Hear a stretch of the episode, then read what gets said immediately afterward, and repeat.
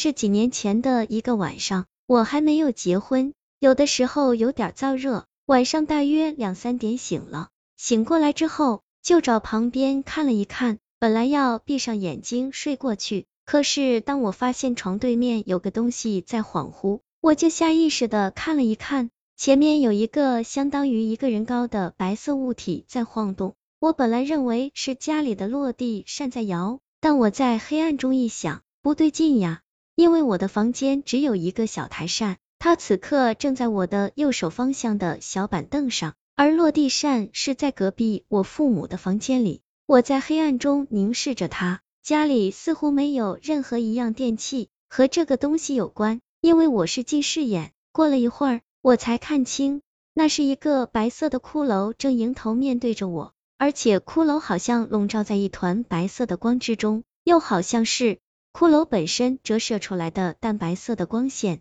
骷髅的头部却在有规律的摆动，从左摆到右，然后再回过来，从右到左，没有任何声音。我心中有些恐惧，但是因为父母在隔壁，所以我没有非常失魂落魄。我试着闭上眼睛，想等这种错觉过去，但好几次我都发现他仍然还在原地。过了好长时间，大约有十分钟，我去看。才发现他消失了。去年我在工厂里值班，因为厂里放假，我们都在门口聊天，和保安后勤说了一下我的故事。大家听了之后也没别的反应。过了几天，保安好几次遇到我都想把我拉过来说什么事，但每次我都因为忙没有顾过来。终于有一回，他把我拦住了，好像要和我分享一个事。他讲到他年轻的时候，曾经在。生产队的牛棚里住过一天深夜里，他起床要撒尿，